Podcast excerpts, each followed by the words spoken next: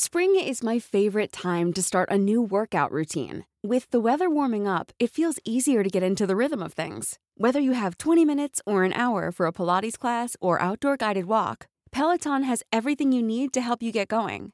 Get a head start on summer and try Peloton risk-free with Peloton Rentals at onepeloton.com slash bike slash rentals.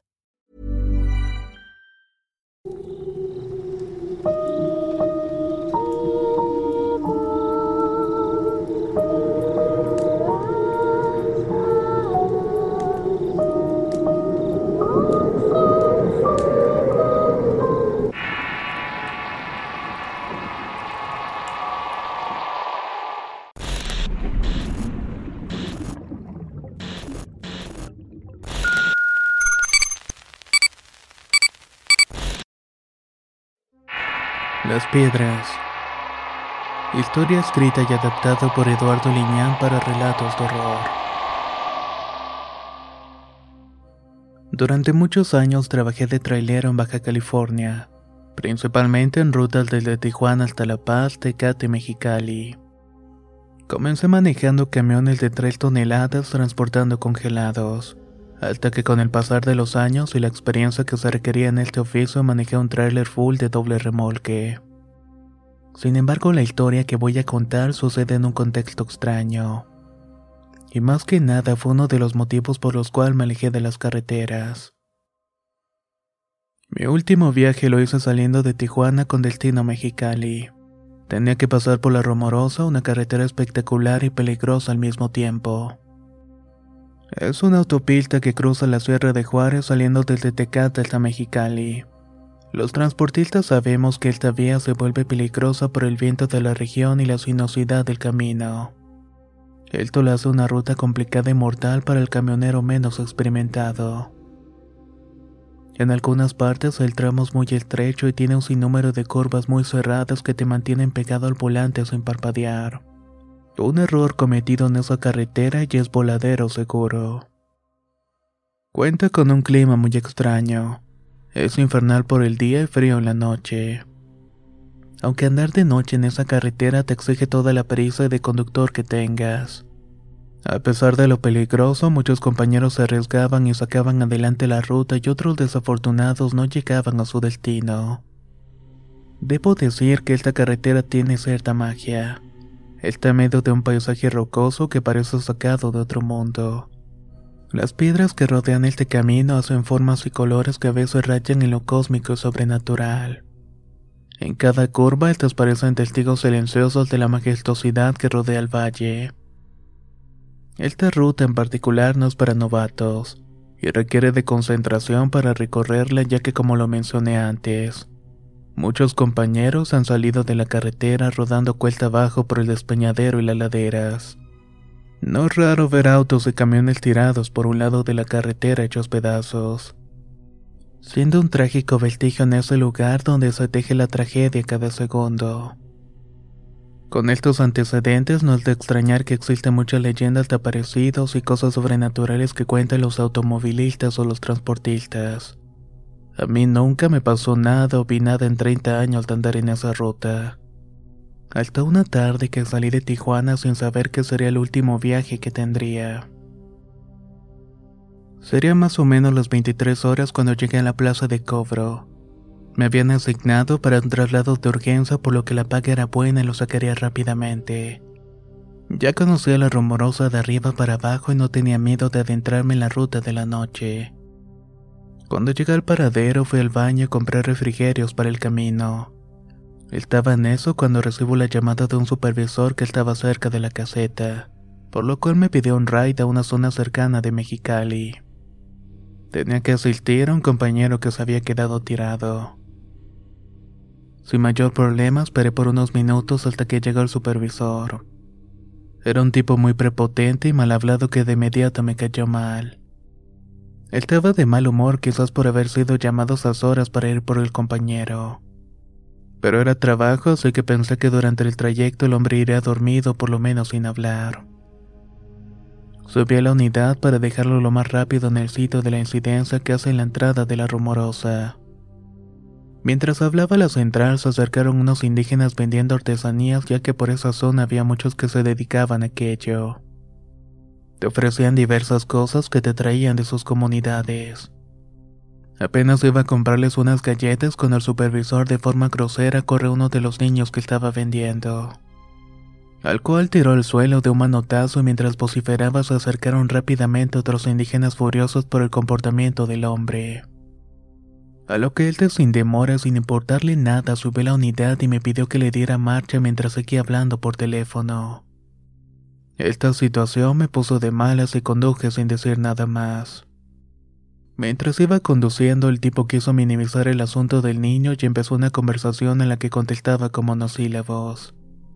Pero en cierto momento veníamos platicando de los accidentes, así como de la compañía e historias de compañeros que se contaban.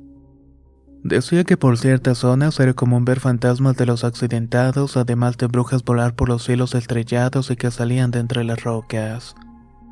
Esta carretera tiene cierto encanto sobrenatural. Te encuentras de todo, desde diablos hasta duendes.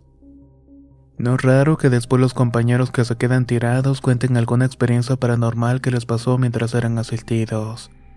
Decía el supervisor. Yo por supuesto no quería en esos dichos.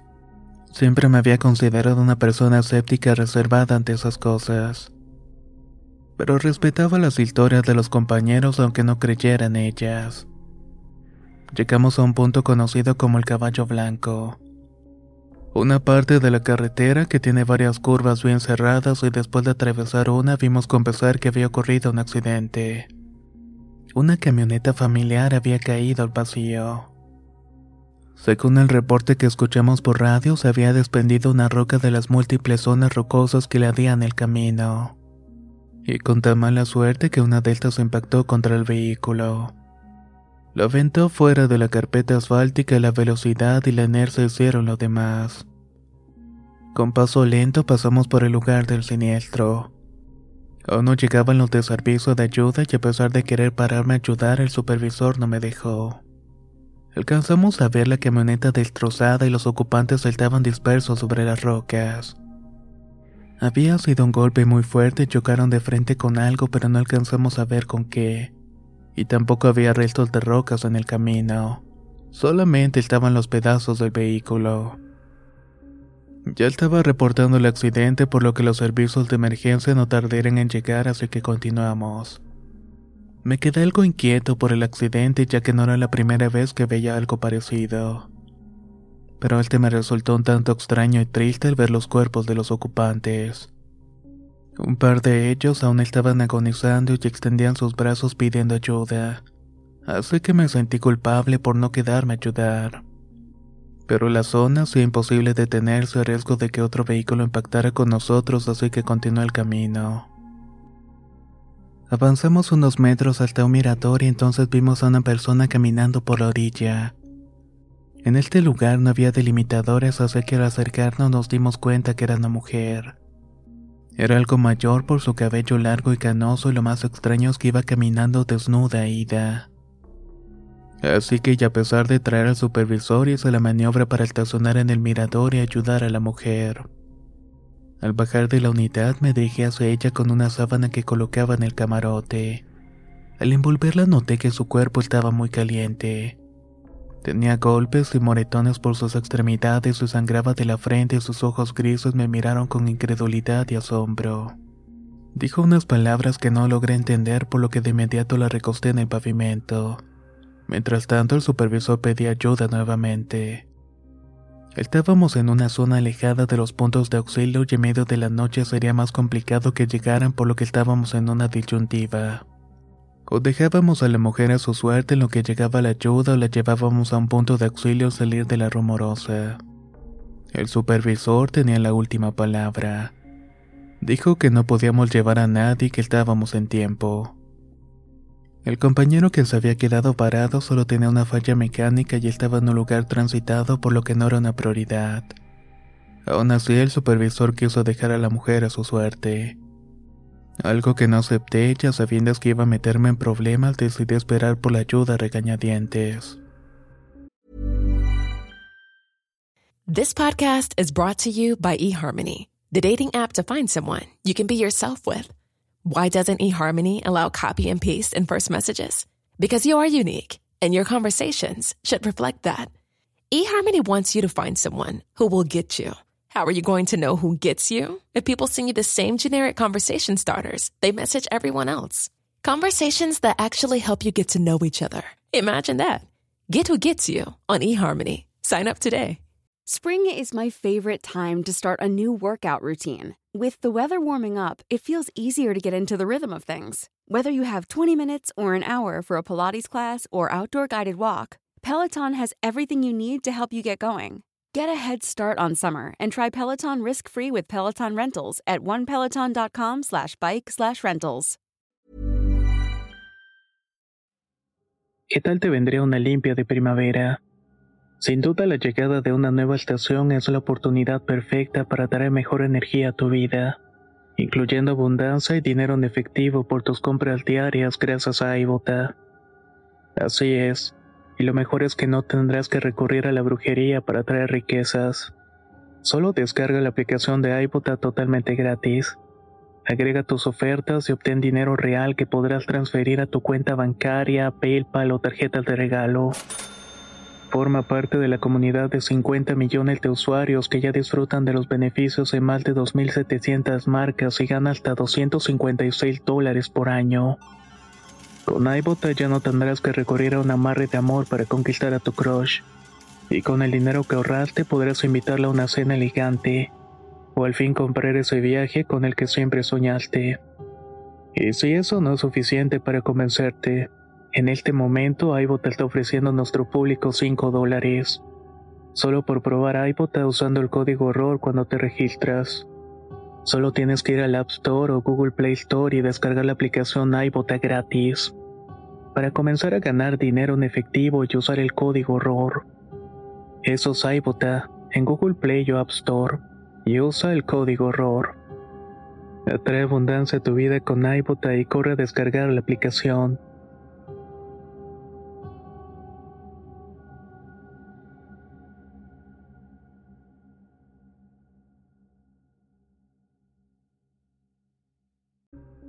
Estábamos en medio de la nada y esperábamos a que llegaran las ambulancias o los federales para dar parte y poder marcharnos.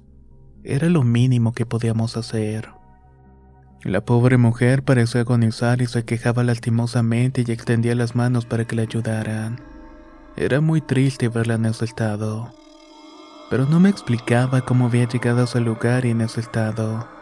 Si era parte del accidente que habíamos visto atrás o en todo caso no me imaginaba cómo es que había sobrevivido a la magnitud de ese accidente. Todas las personas habían salido volando del vehículo mientras estaba rodando. Pero lo más extraño es que siguiera a pie estando algo retirado del accidente. A decir de su aspecto, parecía una mujer indígena como muchas de las que habíamos visto en los paraderos vendiendo artesanías o cestos tejidos de sauce. Los tatuajes en la cara parecían rituales y entonces la duda creció. ¿Qué hacía una mujer indígena tan lejos de su comunidad por esos rumbos? Ahí no había asentamientos y tampoco creía que le hubieran llevado las personas del accidente. Como si aquello no fuera suficiente, a lo lejos se veía relampaguear y las nubes anunciaban una tormenta. La mujer seguía quejándose y diciendo frases raras quizás en su lengua. Se retorcía de manera extraña y no de dolor. Era como si algo le estuviera pasando y al abrir repentinamente sus ojos noté que estaban en blanco. Eso me dio algo de temor y el supervisor se había alejado un poco. Estaba al borde del mirador fumando un cigarrillo y reportando con la compañía por desobedecerlo. En cierto momento sentí los vientos de la tormenta que llegaban de forma repentina y corrí la unidad por una chamarra. También iba a volver a hablar a los servicios de emergencia porque no llegaban. Mientras hablaba por la radio pude ver con agobio que la mujer empezó a convulsionarse y eso me hizo salir rápidamente para ayudarla. Pero antes de llegar a donde estaba noté que el supervisor no se encontraba. De inmediato pensé que se había quedado por el voladero e instintivamente corría donde lo había visto. Pero únicamente había oscuridad y piedras. En ese momento sentí temor y una incertidumbre de no saber qué era lo que estaba pasando. Miré para todos lados intentando ver al supervisor, pero no había rastros de él por ningún lado. Mientras tanto, la mujer seguía convulsionándose. Sin saber qué hacer, me dirigí a la mujer para asistirle y poder buscar al supervisor. Nervioso miré que gritaba y se retorcía en el suelo. Mientras intentaba someterla para que no se hiciera daño, noté que estaba ardiendo de fiebre. Su piel estaba muy dura, rígida como una piedra y eso me desconcertó. Deseaba con el alma que llegara alguien a ayudarme tenía ese pensamiento cuando observé de frente al paradero. Allí había un montículo de redondas piedras y sobre estas saltaba la figura de una persona que miraba atenta a lo que estaba pasando. Apenas iba a gritarle al supervisor para que me ayudara pensando que era este, cuando en un breve destello del cielo me indicó que no era él. En cambio era un indígena de piel morena y cabellos largos y negros que le llegaban al pecho. Estaba apoyado en un callado y la sombra que proyectaba en el horizonte era imponente. Tan solo me quedé mirando un poco cuando escuché un trueno que me erizó la piel. Si la situación ya era inquietante con tantas emociones, aquel indígena en esa pose retadora lo hacía más real. Todo lo que estaba pasando era bastante raro. Me arrepentí de haberme detenido por lo que me fue a la unidad para presionar el envío de la ayuda. La situación en este momento era crítica. Mientras hablaba por radio noté que el indígena pareció orar mirando al cielo. Tomando el callado con ambas manos y miré con sorpresa que la mujer se levantaba para caminar unos pasos. Iba al precipicio del mirador quedándose muy quieta para después levantar los brazos y arrojarse por la ladera empedrada. Un sentimiento de angustia y temor me invadió y más allá de la sorpresa mi mente se hizo un caos de emociones. Esto me hizo gritar y salir corriendo como si con ello hubiera evitado que se lanzara. El indígena parecía mirar sereno al momento y no terminaba mi pánico cuando vi que después de un destello relampagueante, simplemente desapareció ante mis asombrados ojos. Aquello no me preocupaba tanto como el destino de la mujer y el supervisor. Corrí al voladero para intentar ver los cuerpos o lo que fuera para saber qué era lo que estaba pasando. Con lámpara en mano lo usaba y hacía un esfuerzo por ver entre las rocas. De pronto escuché detrás un sonido de pequeñas piedras caer en el pavimento. Temiendo un derrumbe, volteé solamente para mirar que donde estaba el indígena empezaron a caer las rocas hacia el voladero. Después estas empezaron a hacerse más grandes en tamaño hasta que varios pedazos comenzaron a rodar y a caer por la ladera de forma extraña. No puedo explicar de qué manera las piedras rodaban y no sé si fue por la intensidad y la extrañeza o la desesperación del momento pero vi que las piedras parecían tener vida propia. Se estaba moviendo de un lado para otro para luego caer por la ladera. Aquel rodar interminable de piedras me hizo retroceder y al ver por la carretera venía un vehículo. El temor y el desespero que sentí me hizo correr para hacer señas y que detuviera su marcha. Pero en vez de eso y al llegar al mirador tan solo vi el rostro sorprendido del chofer de una camioneta para después mirar que unas pequeñas piedras caían en el parabrisas. Este le hicieron perder el control e irse de lleno con las demás rocas que rodaban en la carpeta asfáltica. La velocidad hizo lo demás, el vehículo dio varias volteretas al taquear por el abismo junto con las piedras. Yo solo me llevé las manos al rostro espantado y suplicando que todo el horror acabara. Empezó a orar y a pedir a lo divino que me ayudara a pasar todo esto. Al mirar de nuevo, deseando que todo fuera una pesadilla de la cual despertar, noté que todo estaba en calma y que no había ni un solo guijarro. No había polvo ni rastros de ninguna piedra, solamente la huella del vehículo al frenar y derrapar. Además de partes y pedazos de la camioneta que dejó en sus volteretas. Ya en ese momento no sabía qué hacer. Lento, tembloroso, respirando aceleradamente, me acerqué al despeñadero solamente para mirar los restos humeantes de la camioneta. No había rocas rodando, cuerpos o indicios para saber qué era lo que estaba pasando. Me regresé a la unidad y subí asegurando las puertas. No podía manejar. El terror me hacía pensar que quizás al darle marcha al tráiler las rocas saldrían del cerro para golpearme y tirarme por la ladera. Tan solo me quedé allí sin pensar nada y mirando al horizonte relampagueante. No sé cuánto tiempo pasó, pero volví a la realidad cuando un rescatista tocaba frenéticamente el parabrisas. Al mirar vi que estaba un par de ambulancias, camionetas de rescate y federales en el sitio. Las farolas y los estrobos me dieron un poco de calma. Pero cuando recordé los eventos bajé del camión en medio de una crisis nerviosa. Tan solo para advertirle que los hombres se fueran de allí y que las rocas volverían para hacerles daño. Ellos sin comprender nada y al ver que iba corriendo al voladero me detuvieron sometiéndome entre varios para después resguardarme en una patrulla. Pude ver toda la maniobra de sacar el vehículo accidentado. Pero de la mujer y el supervisor no había nada. Hasta que uno de los policías llegó y me dijo que me llevaría detenido. Yo estaba lloroso y frenético de que no me llevaran de allí y pensaba que las piedras iban a volver. Al final de esto sacaron dos cuerpos. Uno era del conductor de la camioneta y el otro del supervisor. Estaba aplastado por una gran roca. Era imposible para mí pensar todo aquello. Pero al ver cómo lo trasladaba me puse a llorar en ese momento. Estaba amaneciendo cuando personal de la compañía llegó para hacerse cargo de la responsabilidad. Me llevaron detenido por homicidio culposo aunque el abogado de la compañía me liberó después a través de una fianza. Al final se comprobó que no tenía responsabilidad alguna en el accidente, tampoco en el fallecimiento del supervisor.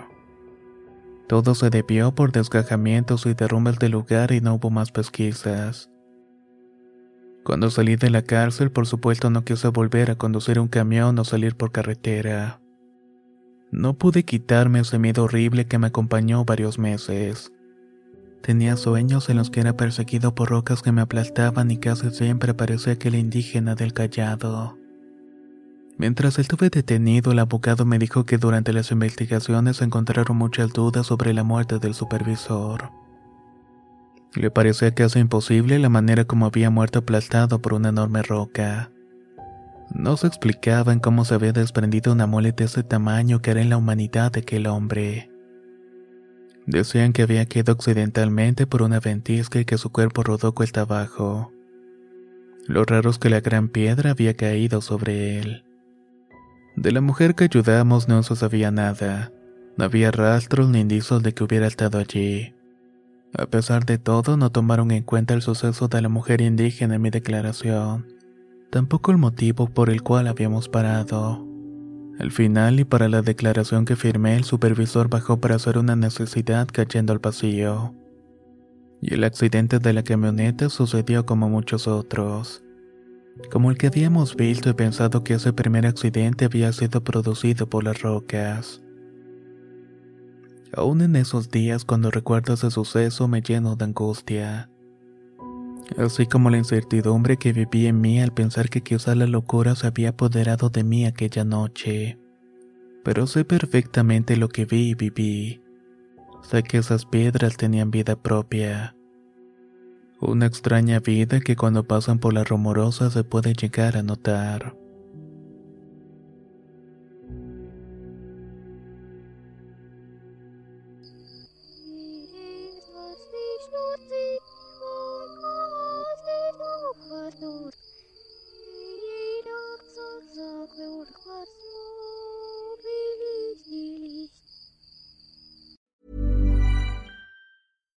If you're looking for plump lips that last, you need to know about Juvederm lip fillers. With Juvederm Volbella XC and Juvederm Ultra XC, your lip look, whether it's subtle or bold, can last up to one full year with optimal treatment and no additional maintenance. Find a licensed specialist and see if it's right for you at juvederm.com today. That's J U V E D E R M.com. Add fullness to lips in adults over 21 with Juvederm Volbella XC or Juvederm Ultra XC. Do not use if you have severe allergies or a history of severe allergic reactions, or if you're you're allergic to lidocaine or the proteins used in Juvederm. Tell your doctor if you have a history of scarring or taking medicines that decrease the body's immune response or that can prolong bleeding. Common side effects include injection site redness, swelling, pain, tenderness, firmness, lumps, bumps, bruising, discoloration, or itching. As with all fillers, there's a rare risk of unintentional injection into a blood vessel, which can cause vision abnormalities, blindness, stroke, temporary scabs, or scarring. For full important safety information, visit juvederm.com.